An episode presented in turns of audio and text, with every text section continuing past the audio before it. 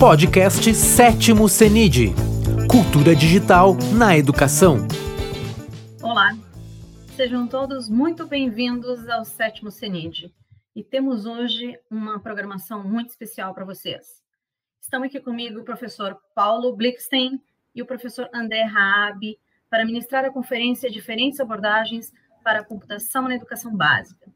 O professor Paulo é doutor em Educação, mestre pelo MIT Media Lab, docente na Escola de Educação na Universidade de Colômbia e diretor do Transformative Learning Technologies Lab e cofundador do Centro Lehman de Stanford. O professor André é pós-doutor pela Universidade de Stanford, professor e pesquisador da Univale, onde coordena o programa de pós-graduação em computação e o Laboratório de Inovação, Tecnologia na Educação. Professor André, a palavra é sua. Obrigado pela apresentação. É um enorme prazer estar aqui no CENID fazendo esta fala, em especial junto com o professor Paulo Blickstein, que eu admiro muito e tive a oportunidade de ser supervisionado por ele no, no pós-doutorado. Então, espero que seja bastante proveitoso para todos e que a gente possa debater um pouco mais sobre o assunto da computação na educação básica, que uh, o título, inclusive, da, dessa mesa redonda se refere a diferentes abordagens para a computação na educação básica, e, e é, inclusive, o título do, do primeiro capítulo de um livro que nós organizamos juntos, eu, o professor Paulo Blixton e o professor Avelino Zorzo, e que eu vou uh, mostrar um pouquinho o livro agora no início, né, e depois avançar na fala. Por isso eu vou compartilhar aqui a minha tela.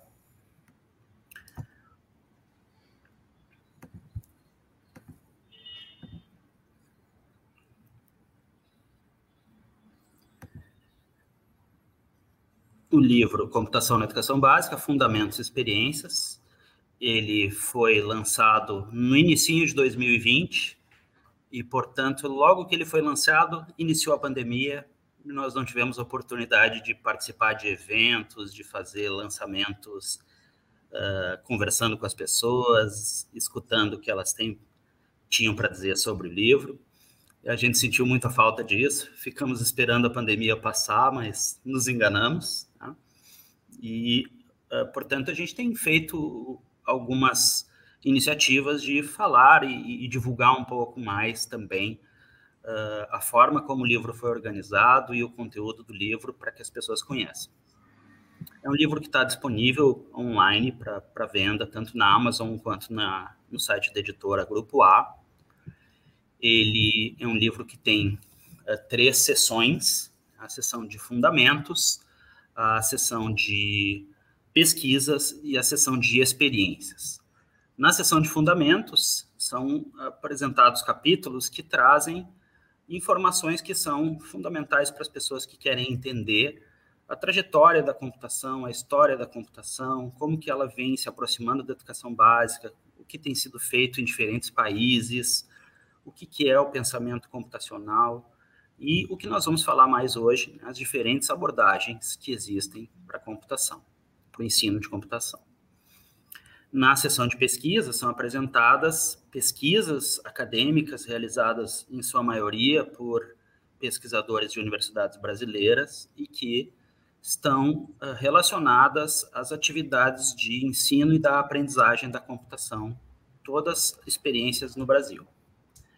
E a sessão de relatos de experiência é onde uh, nós, o livro contempla várias etapas da educação brasileira, praticamente todas, né, desde a educação infantil, os anos iniciais do ensino fundamental, os anos finais do ensino fundamental, o ensino médio, o ensino médio técnico, a educação de jovens e adultos.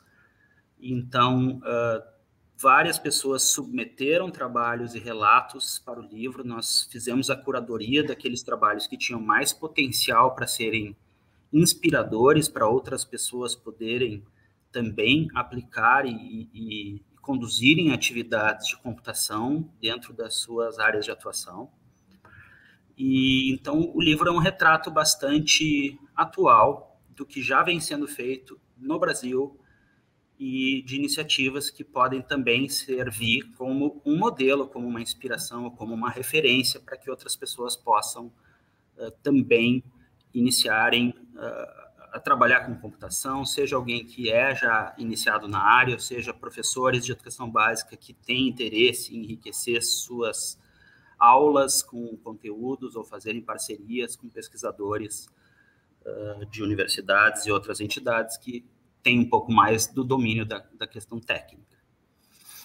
O livro, uh, no meu ponto de vista, está com um, um, um, preço bastante acessível, né? E uh, eu estava recentemente navegando agora aqui para ver o que, que, as pessoas estão dizendo e eu fiquei contente de perceber que tem já oito pessoas que deram cinco estrelinhas. Então é algo bem bom. Inclusive a Gina ali fez um comentário dizendo que o livro reflete o estado da arte da computação na educação básica. A gente fica muito feliz com isso né? e esperamos que, uh, além de, de elogios e e sugestões de, de, de, como usar o livro, também venham críticas e possibilidades da gente entender como uh, podemos abordar outros aspectos em uma versão futura. Um, entrando mais especificamente no assunto, e eu agora deixo aqui de compartilhar a minha tela. Deixa eu ver aqui. Stop screen. Feito, voltei? Acho que sim. Então, eu queria uh, trazer um pouco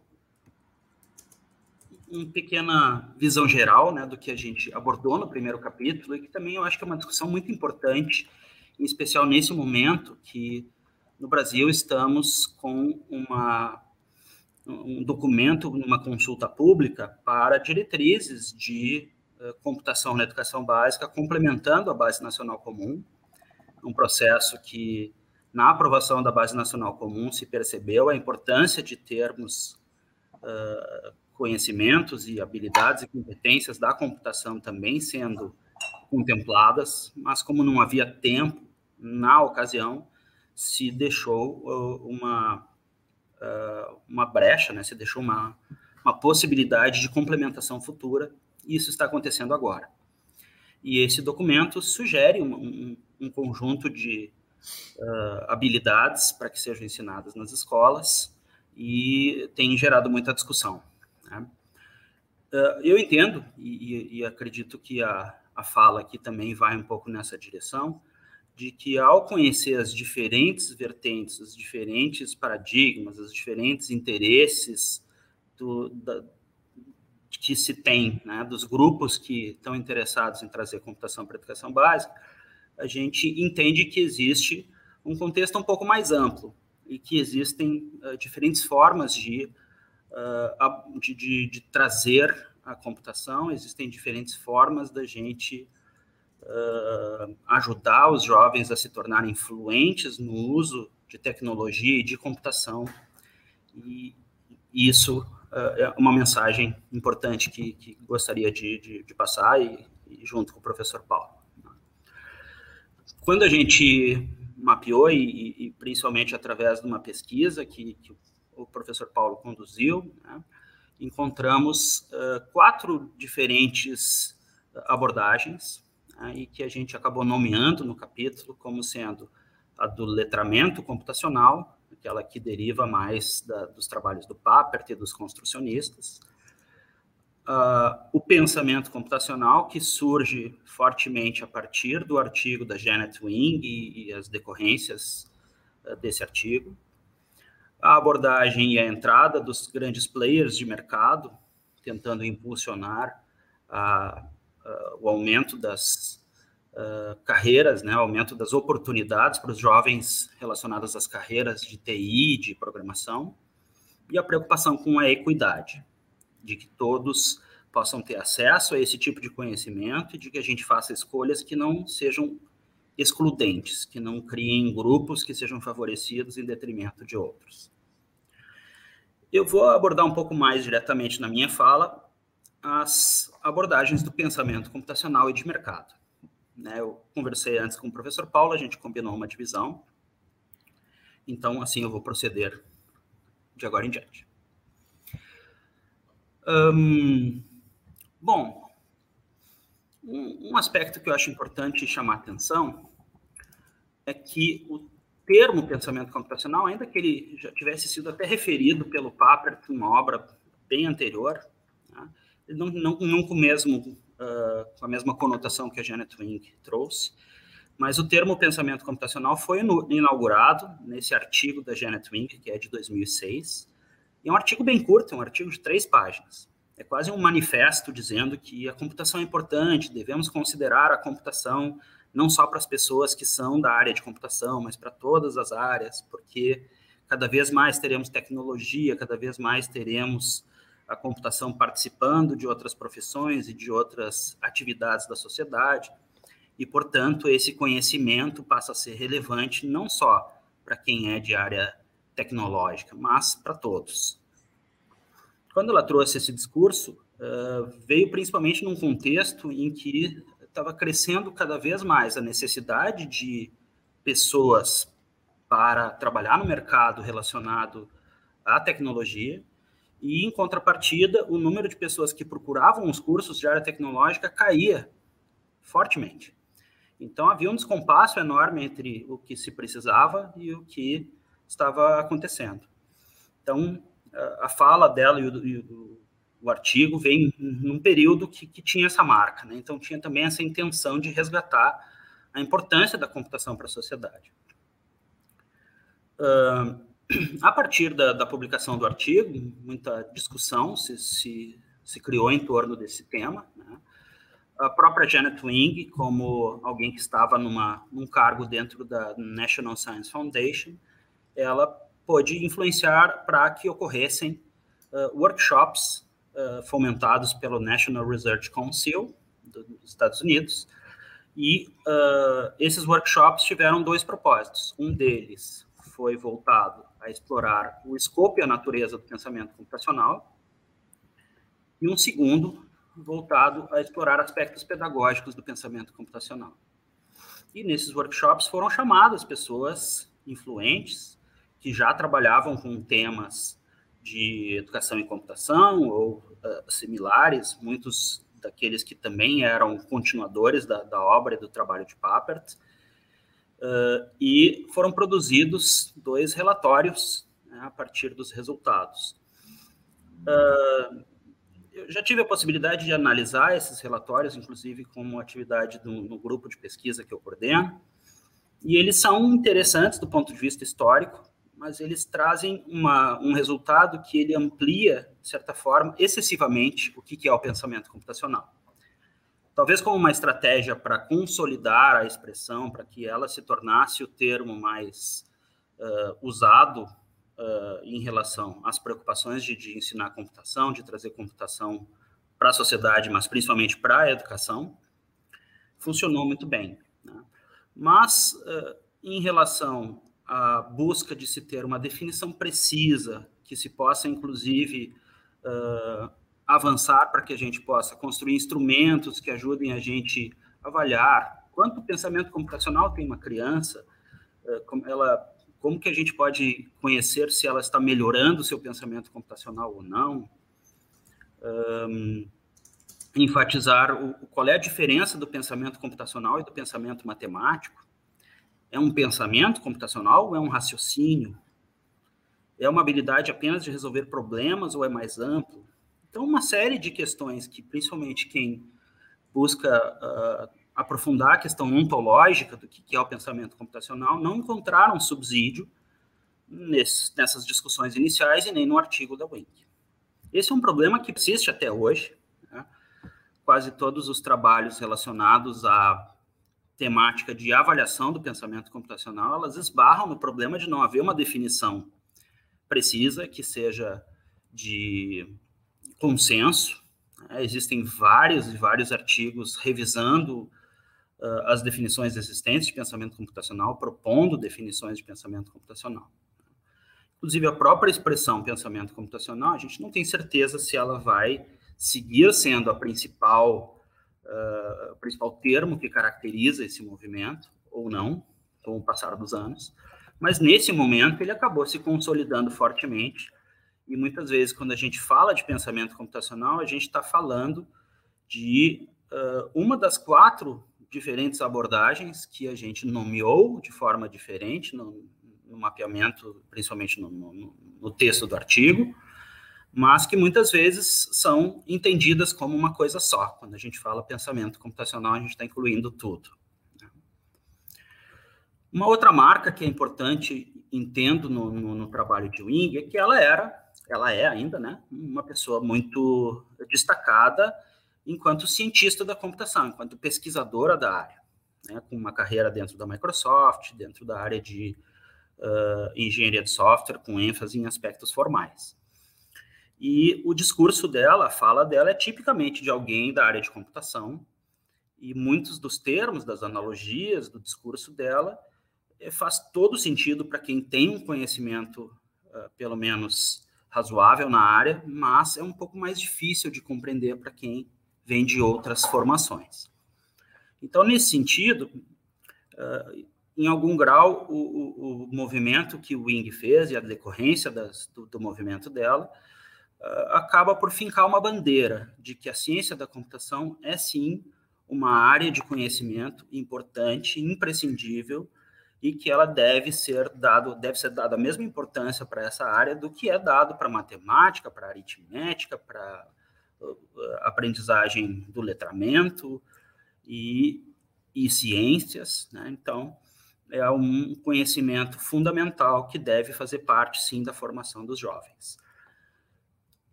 esse é um aspecto também, né, que acaba se confundindo, acaba dificultando um pouco quando a gente discute a chegada da computação na educação, porque são duas coisas que estão acontecendo em paralelo. A necessidade ou uh, a importância da sociedade reconhecer a computação como uma área de conhecimento e o redesenho dos currículos para que isso seja considerado. Então, eu entendo que essas duas coisas se, sobrepõem, se confundem um pouco, e isso gera alguns problemas, no sentido de que a gente pode, por vezes, mapear o que, que é o conhecimento fundamental de computação, para que defina a área, mas esse não é necessariamente os conhecimentos fundamentais que todas as pessoas precisam desenvolver para que tirem proveito da computação. É uma discussão que podemos aprofundar mais adiante. Passando agora a falar um pouco mais da outra vertente, outro conjunto de players, de pessoas e, e, entidades que se interessaram em impulsionar o ensino de computação na educação básica, vou falar aquele grupo que a gente uh, acabou chamando de influência do mercado. Principalmente através de uma iniciativa que uh, em 2012 passou a, a se tornar mais reconhecida, né, a iniciativa Code.org, que foi organizada por dois irmãos, Partovi, que uh, reuniram né, diferentes empresas e empresas da área de tecnologia com bastante reputação e renome, como a Microsoft, como o Google, como o Facebook, e criaram um movimento para impulsionar o uso de computação nas escolas, mas usando principalmente a, a terminologia de coding, né, de programação, de codificar. Uh, o discurso e as falas, as motivações todas do grupo estavam fortemente atreladas à ideia e à necessidade de preencher vagas no mercado de trabalho. Essas grandes empresas têm gaps enormes de profissionais que eles precisam e não encontram no mercado. E, e portanto, foi um movimento com um discurso muito voltado a isso. Se a gente acessa o site code.org e olha as motivações, está muito relacionado a promessas de bons empregos, de empregos com boa remuneração, de carreiras atraentes na área de uh, engenharia de, de, de, computação, engenharia de software, ciência da computação, sistemas de informação, na programação, na análise, enfim, as carreiras relacionadas a construção de artefatos computacionais. E, portanto, essa, esse enfoque ele acabou trazendo um impulso grande para a área, pelo fato de vir também com uh, recursos das empresas, que passaram a produzir muito material de apoio, muitas ferramentas de, de introdução, de para captação de pessoas, para atração dos jovens. O próprio Code.org oferece uma série de puzzles, de, de brinquedos, de, de joguinhos que são interessantes, que são engraçadinhos e que eles têm um papel que é bastante relevante no sentido de atrair pessoas para a área, mas eles não enfatizam um aspecto de um desenvolvimento mais amplo do jovem. Eles tratam a computação, a codificação, como uma habilidade para o mercado de trabalho. E, de novo, focando em apenas alguns tipos de carreira. Inclusive, eu, eu participei de, de, um evento quando eu estava fazendo o, o pós-doutorado no, Vale do Silício, em Stanford, que era promovido pelo Facebook. E ele tinha o princípio, tinha a, a ideia né, de atrair jovens, ainda antes da, de ingressarem na faculdade, para fazerem uh, cursos e especializações relacionadas à programação para trabalharem no Facebook. O evento acontecia num, numa escola, numa região de um pouco mais baixa renda.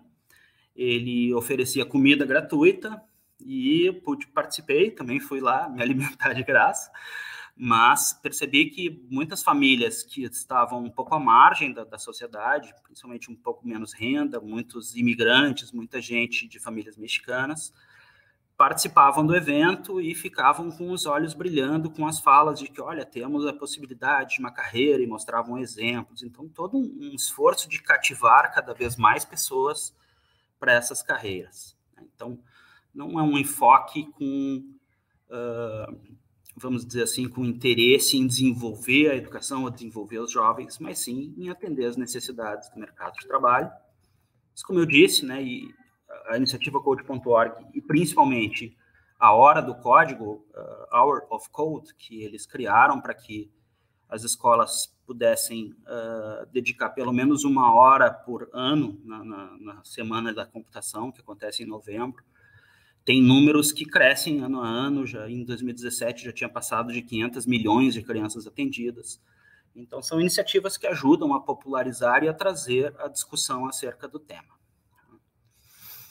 Eh, Para finalizar, eu entendo que, aproveitando também a fala do, do Christian Brackman, que ele fez anteontem, né, sobre uh, as profissões do futuro, e aí ele fez uma analogia muito legal que, olhando as pessoas, os jovens que estão ingressando hoje na educação básica, vão passar aí 12 anos estudando, aqueles que fizeram curso superior, 17 anos, vão estar chegando no mercado de trabalho em 2030, 2030 e poucos. E existem várias publicações dando indícios de que as profissões que vão existir em 2030 não são as mesmas de hoje. Não são as mesmas que a gente. Claro que algumas tradicionais vão continuar, mas muitas profissões novas vão surgir. E muitas dessas profissões vão estar relacionadas à fluência no uso da tecnologia, não só como usuário, mas também de poder personalizar as tecnologias, de desenvolver tecnologias novas. Né? As carreiras relacionadas à ciência de dados se referem muito a conseguir extrair informação em grandes quantidades de dados e a, o conhecimento de programação, de algoritmos, é fundamental para isso. Né? Dentro de, do urbanismo, nós já temos várias uh, ferramentas que são uh, definidas com base em parâmetros que são computacionais, é quase como uma programação. A gente tem cada vez, uh, cada dia, novos exemplos de descobertas científicas que são realizadas com apoio de machine learning, de aprendizagem de máquina. A possibilidade da gente aprender e descobrir padrões que não são fáceis para um ser humano que tem o seu hardware limitado às capacidades biológicas do cérebro, mas que são vi, vi, viáveis para um computador que tem a possibilidade de tratar uma quantidade de informação muito maior e, e descobrir padrões que são úteis para uh, a questão do direito, da jurisprudência, para a identificação de possíveis pandemias, para pesquisa sobre formatos de moléculas que podem se adequar melhor a, a, captação pelas células humanas e, portanto, produzir melhores remédios, melhores medicamentos. a quantidade de sensores e de informações que a gente vai passar a captar cada vez mais com o uso de IoT, uh, de internet das coisas, uh, dá um, um sinal de que a gente precisa ter conhecimento relacionado a isso e, e trazer esses conhecimentos para os jovens da educação básica. De que forma fazer isso é algo que ainda está em aberto e merece bastante discussão. Eu uh, atingi aqui os meus 25 minutos, eu vou interromper a minha fala e, e passar para o colega e professor Paulo Blickstein. E no final a gente pode também responder perguntas e continuar conversando. Por enquanto, muito obrigado. Obrigado, André. É, vocês me ouvem, né? Obrigado, André. Obrigado pelo convite uh, para o evento. É, é um prazer muito grande estar aqui fala, falando com vocês. E a gente vai ter um tempo no final para perguntas, então eu queria entrar direto no, no, no assunto. E acho que a primeira, eu queria falar quatro coisas nesse, nesses próximos 20 minutos. Uh, a primeira coisa é que a gente tem que ter muito claro que tem dois tipos de visões ou dois tipos de abordagens para educação em computação. Uma é uh, as equipes interdisciplinares que entendem de educação e de computação, desenhando o que, que vai ser a educação de computação. E a outra é, vamos dizer assim, os profissionais de computação, os professores de computação, desenhando o que, o que vai ser essa, essa experiência para os alunos. Então, deixa eu fazer uma analogia aqui.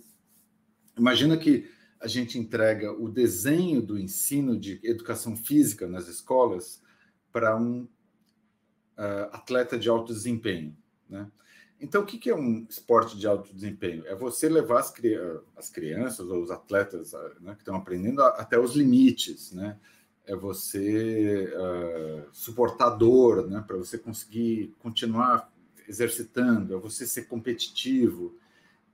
É, então, um atleta de alto desempenho desenhando um sistema de educação física ou currículo de educação física, ele vai desenhar um, um currículo baseado em competição, baseado em suportador, baseado em aos limites, e ele vai desenhar também um currículo baseado na ideia de que uh, eu vou selecionar os melhores que vão para a Olimpíada e tudo mais tal.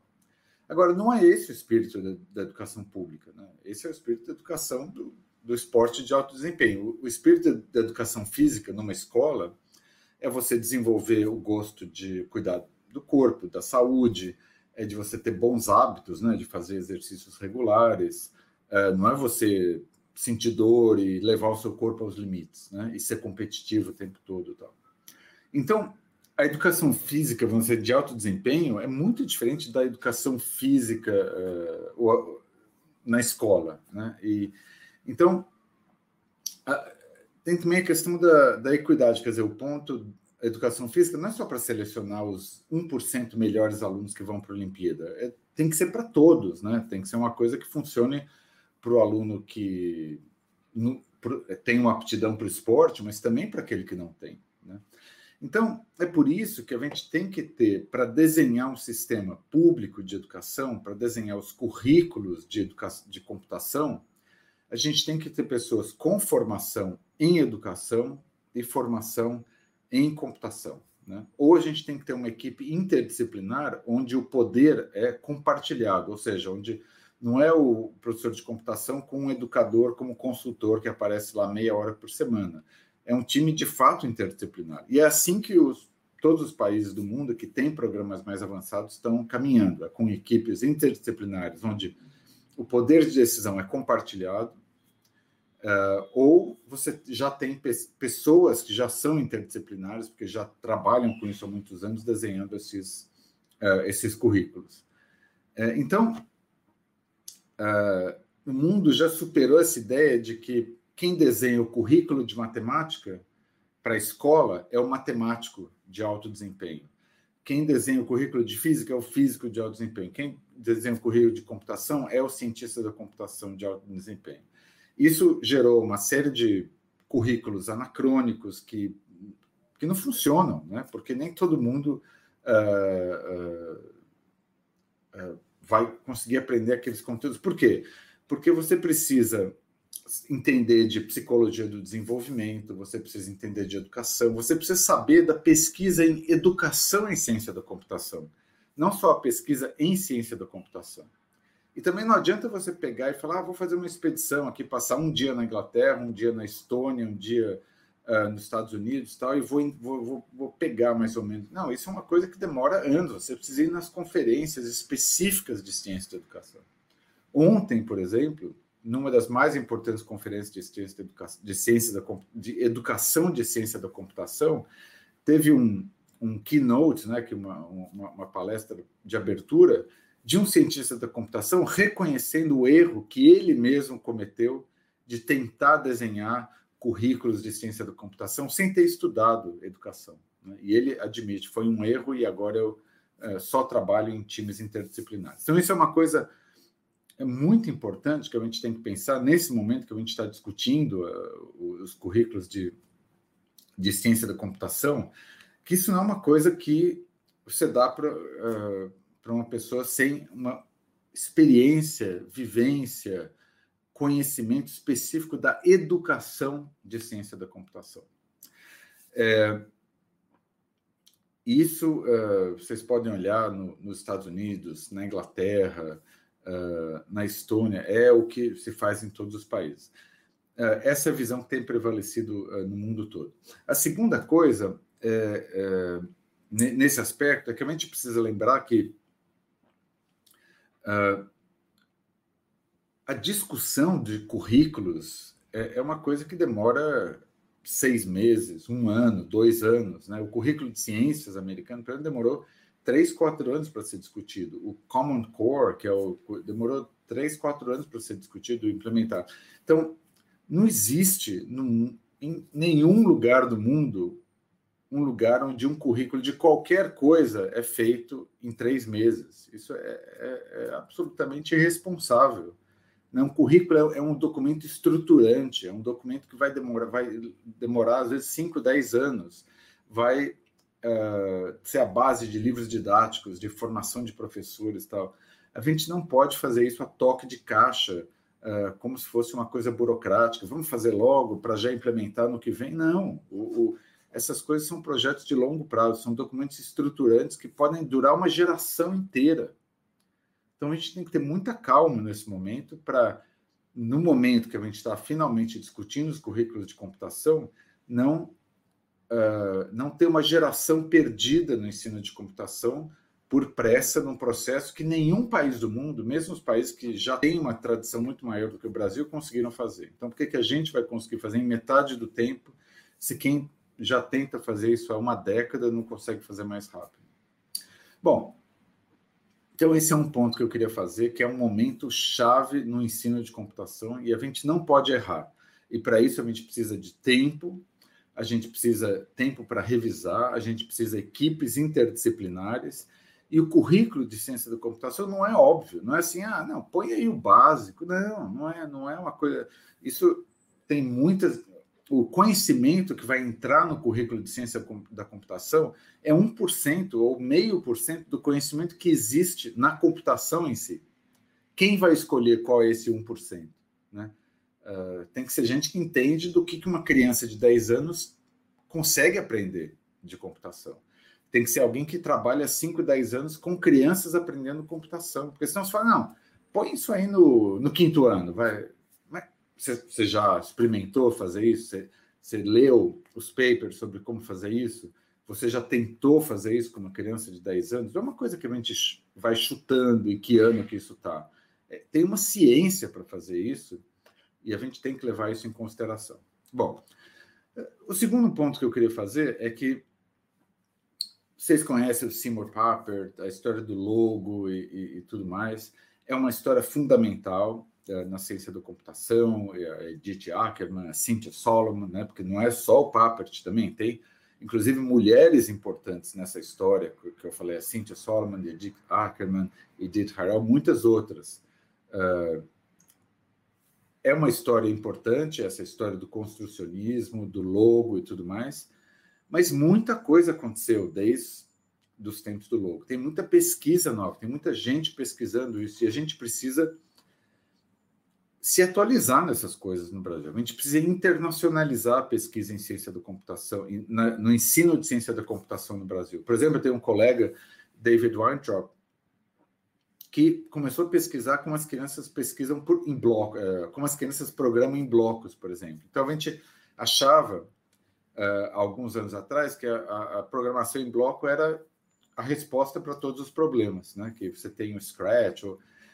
O David Weintraub fez vários estudos, é professor na Universidade de Maryland, e mostrou que em alguns casos, quando você programa em Scratch, os alunos eles sentiam que estavam programando de brinquedo, estavam programando meio de mentirinha, né? É, e que quando ele entrevistou os alunos, os alunos falaram: não, isso não é programação de verdade, isso aqui é meio um brinquedo, tal. Eu não, me, eu não sou programador, eu sou, eu tô, eu tô, eu sou programador de mentira, porque esse negócio de bloco não é, não é programa de verdade. Daí ele criou um, um ambiente de programação híbrido que tinha texto e tinha blocos, e daí, por exemplo, fez vários experimentos muito cuidadosos, mostrando que para algumas idades, em alguns casos, você alternando entre blocos e texto, o aluno sentia que ele de fato estava fazendo um programa de verdade.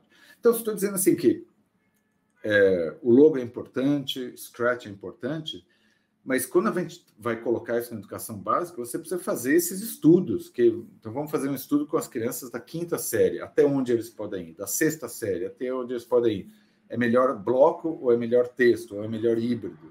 E tudo isso demora tempo, tudo isso precisa de times de pesquisa, né? não é só falar essas generalidades do empoderamento, que a gente às vezes fala, não, precisa, precisa do, da filosofia, mas precisa também fazer a pesquisa lá na sala de aula, que é demorada, trabalhosa e tudo mais. Uh, eu sou co-orientador, por exemplo, da Cássia Fernandes, na USP, que está fazendo um trabalho muito bom sobre uh, usar Scratch com ciência de dados, né? E ela está fazendo uma série de experimentos de como, como fazer os blocos, como uh, qual é o melhor tipo de instrução, o melhor tipo de dinâmica e tal. O próprio André faz esse trabalho, né? E, e com certeza muitos de vocês. Agora, para isso, para ter pesquisa em, em, ciência da computação, no ensino de ciência da computação, a gente precisa, claro, sair dessas generalidades, mas tem que ter financiamento para essa pesquisa. Então, se o Brasil quer uh, realmente avançar nisso, não é só fazer um documento lá, que no currículo, e colocar um texto introdutório lindo, maravilhoso. Então, não, precisa ter financiamento para pesquisa no ensino de computação. E isso todas essas empresas que estão no Brasil de computação e que falam, não, não tem profissional, elas precisam também colocar dinheiro na pesquisa do ensino de computação nas universidades que fazem isso. Porque a universidade tem, tem um papel fundamental na pesquisa de, do ensino de computação, porque é, é ótimo ter startup, mas startup não faz pesquisa. Né? É ótimo ter fundação, mas fundação não faz pesquisa. Quem faz pesquisa é a universidade. Então tem que ter financiamento para a universidade fazer pesquisa. Então, as empresas, o governo, governos estaduais, a gente tem que colocar dinheiro na pesquisa de computação se a gente quer que isso realmente aconteça, aconteça no Brasil. A, a universidade precisa resgatar o papel uh, protagonista que ela tinha no, nos tempos há, há 10, 15, 20 anos atrás, na definição, na formulação de como a gente vai fazer isso. Essa formulação tem que vir da universidade, porque é, são os professores, os pesquisadores que estão em contato com as pessoas no mundo todo e, e que sabem o que está acontecendo. Né? Claro, isso tem que ser feito com outros parceiros, com outros uh, atores, com as fundações, sim, com o governo, sim, com os sistemas públicos, escolares, com as secretarias, tem que ser um, uma parceria mas a gente tem que resgatar esse papel formulador uh, da universidade. Por exemplo, quem inventou o Scratch? Uma universidade. Quem inventou uh, as, o, o, o, o, sistema de robótica da Lego, por exemplo? Uma universidade em parceria com a Lego, mas quem inventou foi, foi a universidade. Uh, quem inventou o logo foi uma universidade. Enfim, então a universidade é que formula, né? Daí você fala com as fundações, com o governo e tal, e isso vira política pública. E agora, com inteligência artificial, com ciência de dados, tem muitas coisas novas acontecendo em computador, né? É, em computação. Não é só mais fazer jogos, fazer figuras geométricas na tela, apesar disso também ser importante. E o Brasil tem uma pode ter um grande papel nessa nova fase do ensino de computação, porque a gente é criativo, a gente tem história no ensino de computação, né? A gente tem o professor José Valente, por exemplo, um pioneiro uh, no ensino de computação. A gente tem a, professora Léa Fagundes, pioneira no ensino de computação, e outros também, uh, todo o time do NIED, uh, enfim, tem pessoas pelo Brasil todo, né? Que, que fazem esse trabalho e a gente tem uma chance de usar a criatividade brasileira, usar o, o, o, o, o capital humano que a gente tem nas universidades para formular novas coisas agora com inteligência artificial, com uh, ciência de dados e tudo mais. Bom, terceiro ponto que eu queria falar é a questão da, da trivialização. Então, o que, que é a trivialização? Bom, é, eu vejo muitas vezes assim, ah, o aluno fez um projetinho no Scratch, pronto colocou três blocos juntos, desenvolveu o pensamento computacional. Não, é, é, a gente, claro, é importante fazer isso, mas a gente tem que ir mais fundo, né? Computação é divertida? Sim. É criativa? Sim. É criativa e divertida também. Mas é um trabalho duro. É que o Seymour Papert fala é o hard fun. Ela tem que ser divertida e criativa, mas não pode ser só isso. Então, eu muitas vezes eu, eu pergunto para as pessoas: o que, que você tem feito em computação? Eu falo, ah, eu fiz um projeto, os alunos adoraram. Eu falo, não, mas só. A gente tem que ir do os alunos adoraram para os alunos aprenderam. Né? Eles adoraram e aprenderam. Adoraram não é só suficiente, porque é, a gente tem que medir o aprendizado. Os alunos gostaram, mas eles aprenderam. Então, ir do gostaram para o aprenderam é um caminho muito importante que a gente tem que fazer também e a gente não pode se contentar só que os alunos foram, colocaram três blocos no Scratch e, e, e dizer que, que, que, tem pensamento computacional, né? A gente tem que ser exigente com que, com que a gente está fazendo na sala de aula e fala, não, vamos mais fundo. Por quê?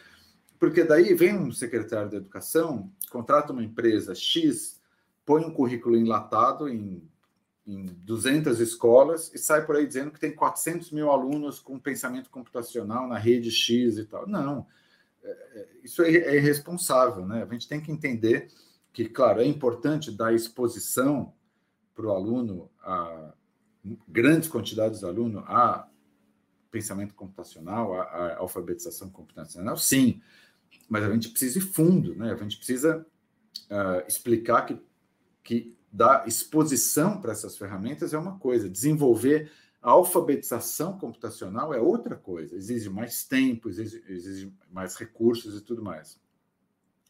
Toda vez que a gente não explica, que a gente fala para o secretário da educação lá, não, não, eu vou fazer, eu vou fazer aqui uma coisa mais simples, tal. A gente está só jogando o problema para frente, né? É, eu, mas é claro, eu entendo que muitas vezes as pessoas falam, não, mas não tem orçamento para isso, não tem dinheiro, o dinheiro é pouco, tal. Tudo bem, mas uh, a gente tem que entender também que o orçamento é uma questão política, né?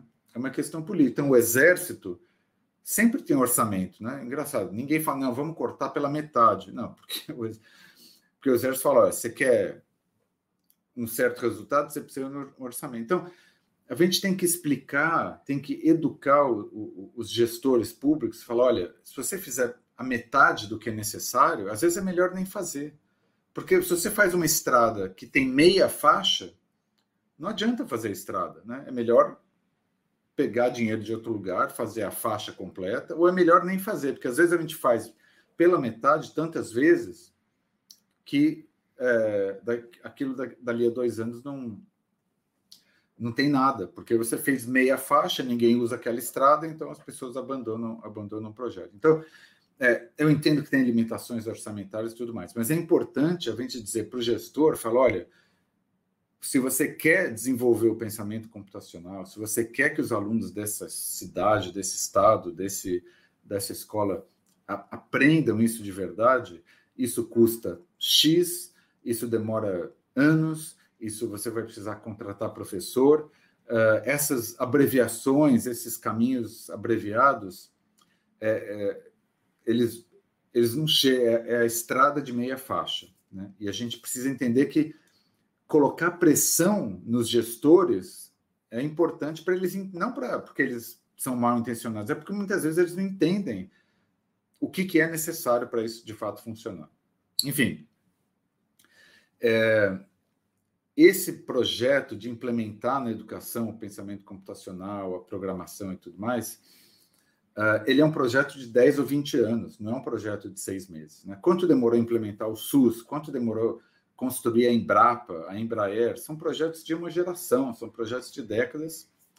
Uh, e, e, como diz o Seymour Papert, uh, tem dois dias possíveis para você começar as coisas uh, do lugar certo. Tem, você pode começar 10 anos atrás ou você pode começar hoje, né? E eu acho que a, gente precisa começar a pensar desse jeito. É, eu queria só terminar dizendo que eu acho que o projeto, esse projeto de 10 ou 20 anos, de colocar uh, o pensamento computacional, a alfabetização computacional, a programação uh, nas escolas, não é o projeto de colocar um curso de computação a mais, né? não é esse o projeto. É um, isso pode acontecer também, mas é um projeto de perpassar em todas as disciplinas as ferramentas computacionais, o pensamento computacional, a alfabetização computacional, porque nem todo mundo vai ser programador. Tem gente que, como o André falou, que vai ser jornalista, que vai ser advogado, que vai ser artista, e essas pessoas todas têm que aprender a usar essas coisas. E então não é só criar um curso de computação para a gente ter mais programadores no mercado. É um curso para a gente ter pessoas que entendam disso em todas as áreas. E também entendam como se defender dessas ferramentas computacionais que muitas vezes são usadas contra as pessoas, por empresas inescrupulosas. Né? Então, é por isso que eu digo que o projeto de implementar a computação nas escolas não é um projeto de ensino profissional. É um projeto político de empoderamento intelectual das nossas crianças. Muito obrigado.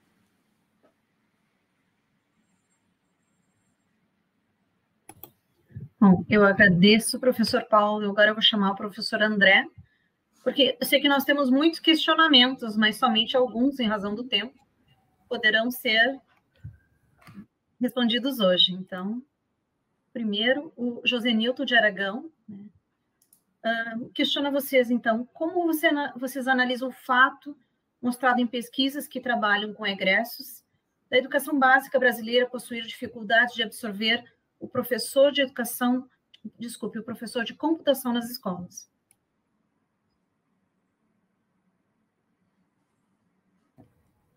Acredito que o, o José Newton se refere aos egressos de licenciatura em computação, os professores formados para atuar na educação básica.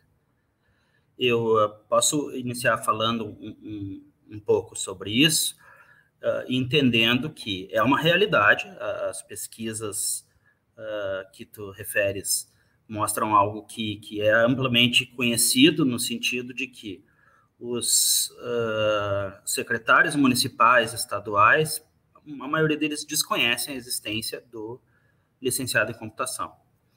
Eh, muitos locais têm a prerrogativa de contratar profissionais para a escola para cuidar do laboratório, não para fazer um planejamento educacional para o ensino de informática ou de computação.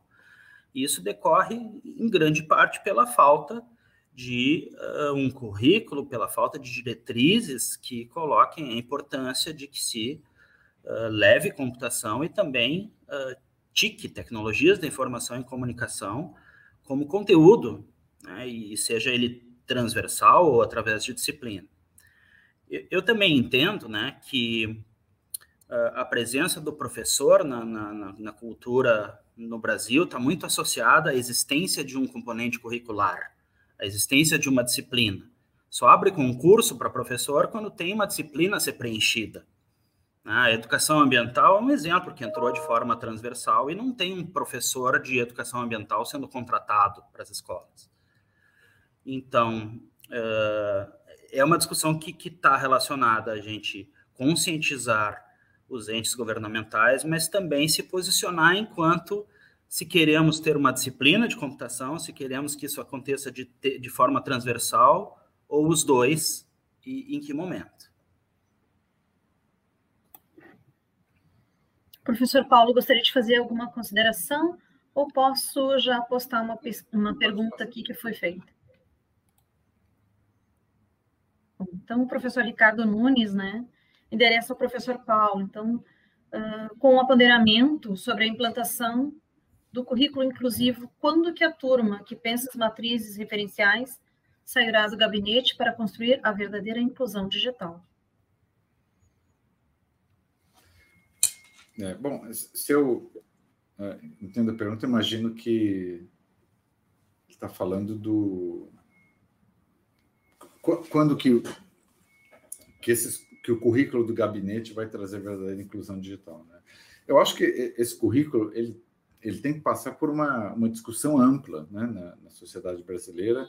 Uh, é ótimo que a gente tenha essa iniciativa, mas o jeito que se faz currículo de qualquer coisa no mundo hoje não é assim faz, coloca lá duas semanas para as pessoas é, revisar, é, revisarem, mandarem sugestões e, e vira lei.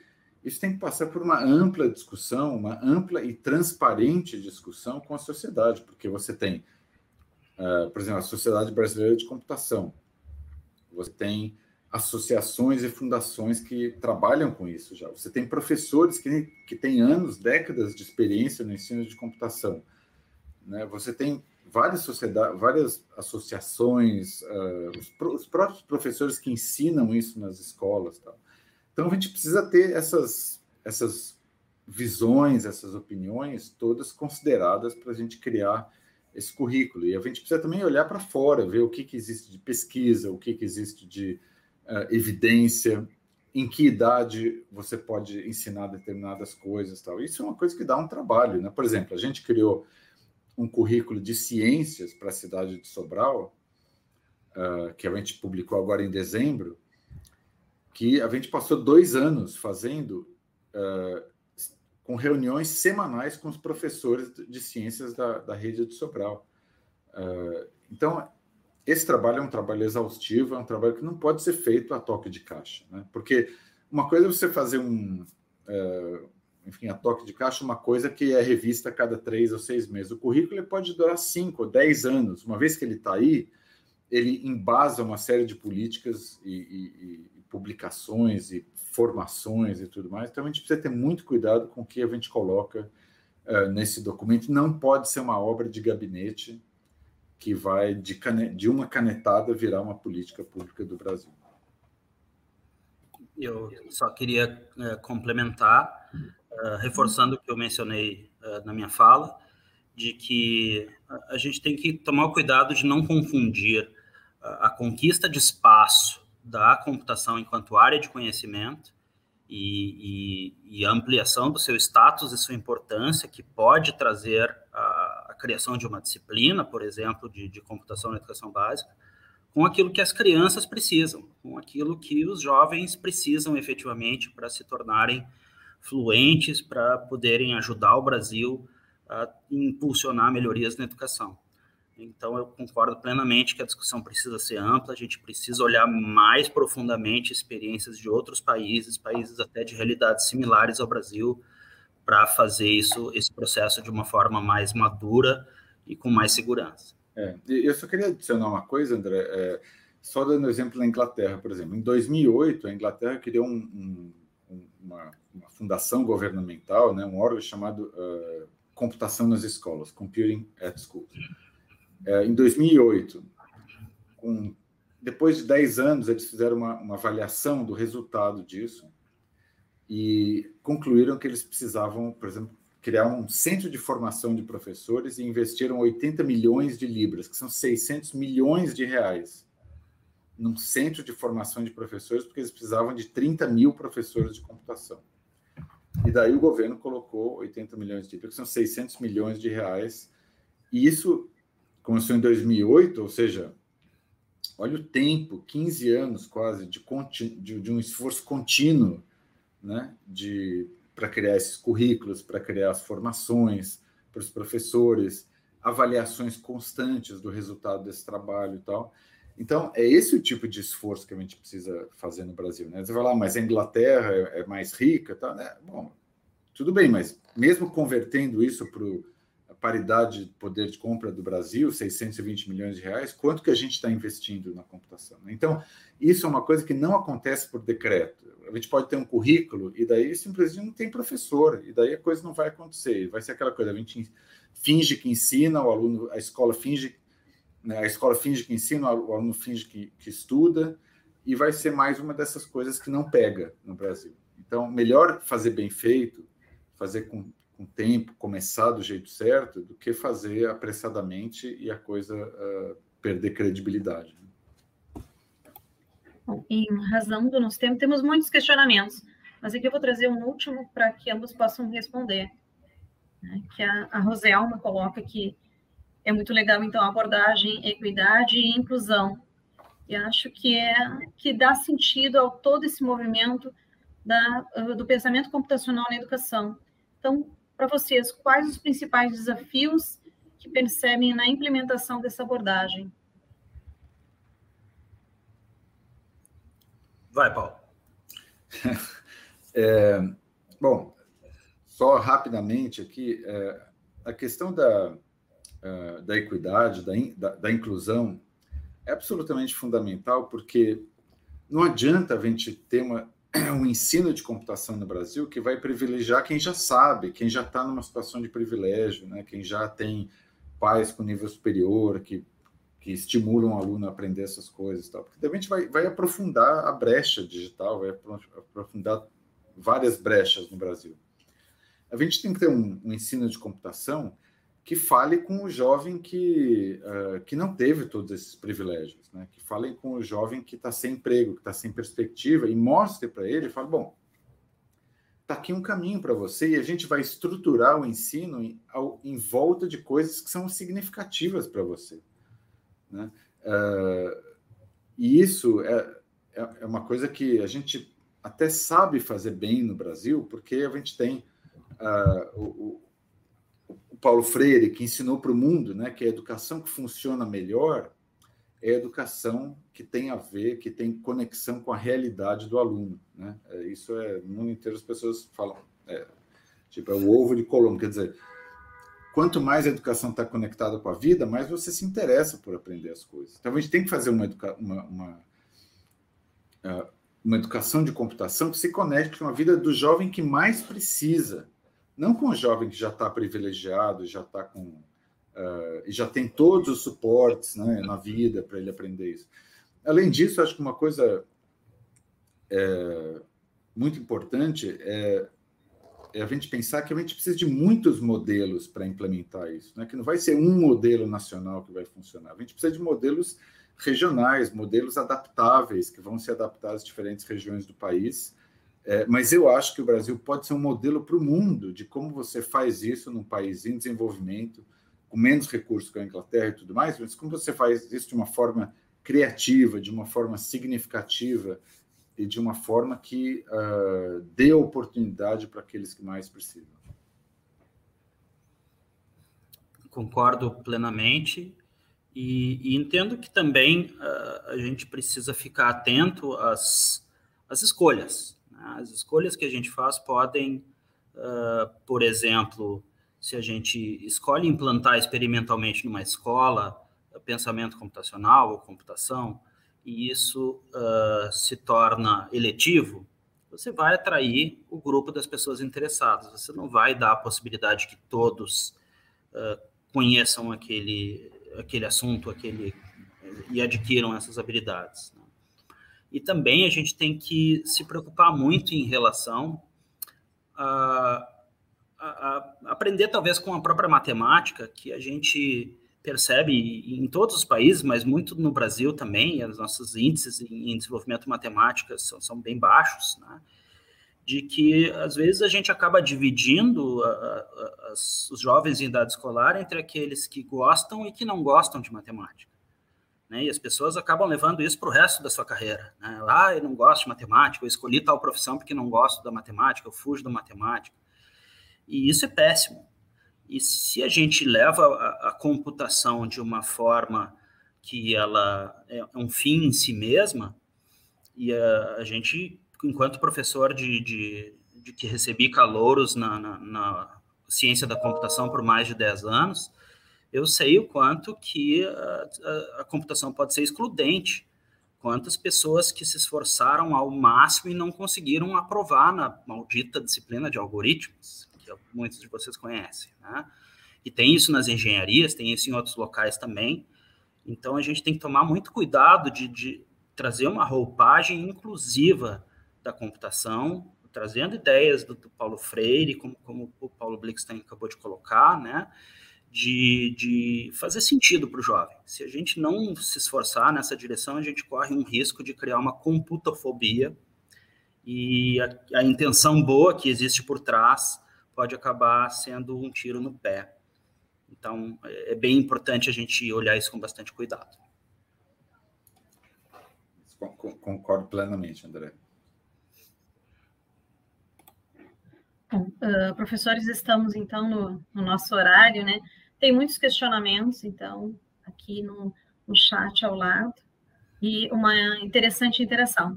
Eu quero, então, aproveitar né, para esse fechamento para agradecer de uma forma muito especial a, a presença de vocês aqui hoje, né, na, na, conferência que faz o fechamento do nosso dia né, e traz tantas importantes reflexões, tanto ao professor quanto para os gestores que estão aqui nos assistindo também e que vão nos assistir posteriormente. Então, agradeço novamente a disponibilidade e a presença de ambos aqui nessa conferência. Muito obrigado, muito obrigado pelo convite também. Só queria me deixar à disposição, tem o meu uh, Twitter aí na tela, vocês podem mandar mensagem por e-mail, no, no site do meu laboratório, tltlab.org. Ah, também tem muitos papers, muitas das coisas que eu falei aqui, então qualquer coisa estou à disposição para continuar essa conversa e, e sempre um prazer dialogar com você, André. Obrigado. Obrigado, Paulo, igualmente. Sempre muito inspirador te ouvir. Obrigado, Rosângela, pela excelente condução. Sempre um prazer participar do CENID, um evento que faz a diferença aqui no Brasil. Contem sempre comigo. E, da mesma forma, estou à disposição aí com quem quiser dialogar comigo. É só procurar uh, Light Univale BR. Uh, já, já vai encontrar bastante informação e meu contato. Obrigado. Obrigado professores. E como tudo que é muito bom tem seu momento final, né? Nós estamos chegando então no nosso momento final do sétimo CENID e eu gostaria de agradecer a todos que estiveram conosco nessa jornada virtual e convidá-los, assim como os professores, para o encerramento do sétimo CENID e a reunião do oitavo CENID, que será hoje ao vivo às 19h40 transmitido pela plataforma do evento e na página do YouTube CENID UPF. Eu solicito também a todos os participantes a responderem a enquete de avaliação que está disponibilizada na página inicial com o título Avalie o sétimo CENID, porque com certeza as suas considerações vão nos possibilitar construir um oitavo CENID ainda melhor e que vai nos auxiliar a qualificar ainda mais o nosso evento. Esperamos que vocês possam ter aproveitado o conteúdo até o momento e não esqueçam que ainda tem um bom tempo, 30 dias, para fazer uh, a degustação de todo o conteúdo gerado nesses dias e obter uma excelente experiência. Então, boa noite a todos e nos vemos daqui a pouco na nossa reunião. Um grande Obrigado. abraço. Obrigado. Este podcast foi produzido pelo GPID Grupo de Pesquisa em Cultura Digital da UPF, em parceria com o Núcleo de Música, projeto de ensino do IFRS Campo Sertão. Composição de trilha sonora Felipe Batistella Álvares.